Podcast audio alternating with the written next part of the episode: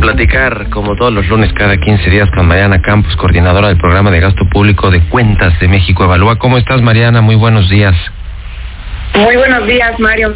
Muchísimo saludarte a ti, auditorio. Gracias a ti. ¿Cómo está el gasto, el crecimiento del gasto de pensiones versus los ingresos que tiene el gobierno? Cuéntanos.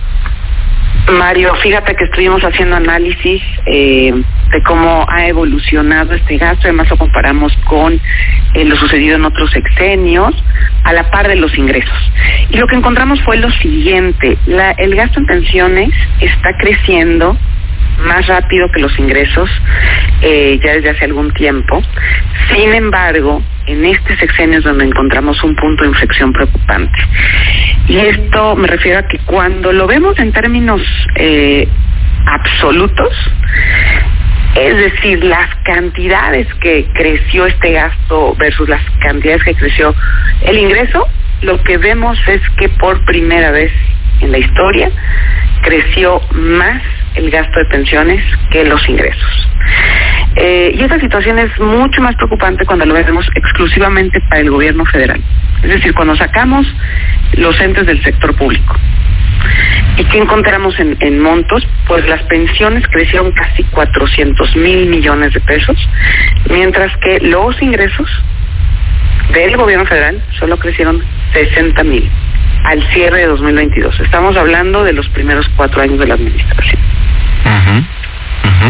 Pues qué cosa, la verdad es que las pensiones siempre lo hemos dicho, son una bomba de tiempo en términos de finanzas públicas para el gobierno, para los gobiernos que de pronto lo van pateando, ¿no? Porque no quieren hacer esa reforma de pensiones, no la privada que tuvimos en este sexenio, es decir, las afores y todo este tema de las comisiones y, las aportaciones patronales, sino las pensiones públicas, el dinero que gasta y que va a destinar el gobierno, pues en los próximos años y que vamos a pagar y las generaciones que, que vengan, eh, pues son una bomba de tiempo en tanto no se haga una reforma, porque cada vez ocupan más, mayor parte del presupuesto, ¿no?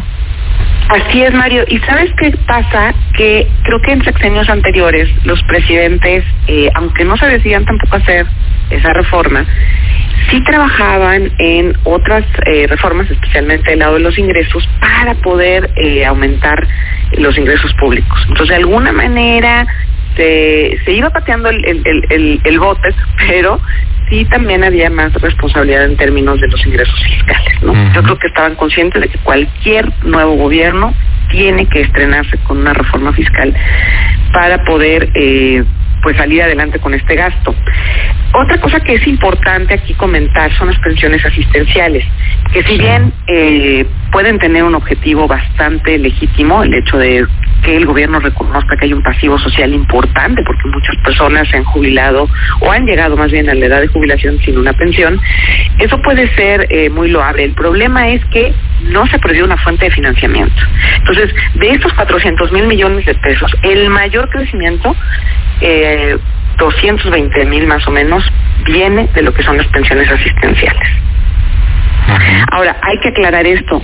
Aunque no se hubiera hecho, este, digamos, no se hubiera llevado a cabo este crecimiento en las pensiones asistenciales, de todos modos, el gasto de, de pensiones eh, del gobierno federal, que también incluye el, lo que es el régimen de 1973 del IMSS, es decir, lo que el gobierno está teniendo que pagar a las personas eh, que se jubilaron con el IMSS, con el viejo régimen. De todos modos hubiera superado el crecimiento de las pensiones, el crecimiento de los ingresos. Porque este crecimiento es de alrededor de 173 mil millones de pesos y eso supera los 60 mil millones que crecieron los ingresos. Entonces, por donde le veas, iba a suceder. Y creo que la principal causa pues es el hecho de que también no se, no se quiso hacer una reforma fiscal y no se quiso hacer una reforma de pensiones. Mm-hmm. Pues qué delicado, qué, qué, qué delicado este, este tema porque cada vez, ¿cuánto representan del presupuesto anual más o menos las pensiones? Y, sobre todo porque ahora el presidente Obrador con, la, con las pensiones de adultos mayores cada vez los va aumentando más el dinero que se destina, ¿no? A, a, a este es, ejercicio. Es correcto, Mario, es correcto. Entonces yo, yo creo que, eh, bueno, y a mí me parece que ahí hubo una violación al régimen de responsabilidad hacendaria porque muy claramente la ley federal de Presupuesto y Responsabilidad Sanitaria establece que no está permitido aumentar los gastos sin prever nuevas fuentes de ingreso. Sin embargo, pues así se llevó a cabo esa reforma para, por ejemplo, obligar estas pensiones desde la Constitución.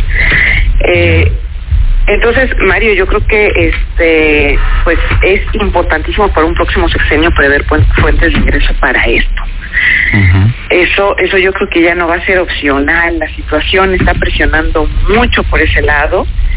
¿Y eh, qué ha pasado en la práctica? Pues ha habido recortes importantes en otras áreas, yo creo que para acomodar estos gastos, pero al mismo tiempo también un crecimiento importante de la deuda que hemos observado. Sí, sí, sí. Bueno, pues muy difícil tiene el secretario de Hacienda para armar el presupuesto del siguiente año. Ya estaremos viendo y platicando. Gracias, como siempre, Mariana Campos, por estos minutos y buenos días. Buenos días, María. Hasta luego. Hasta luego. 6 con 21. Vamos a otra cosa.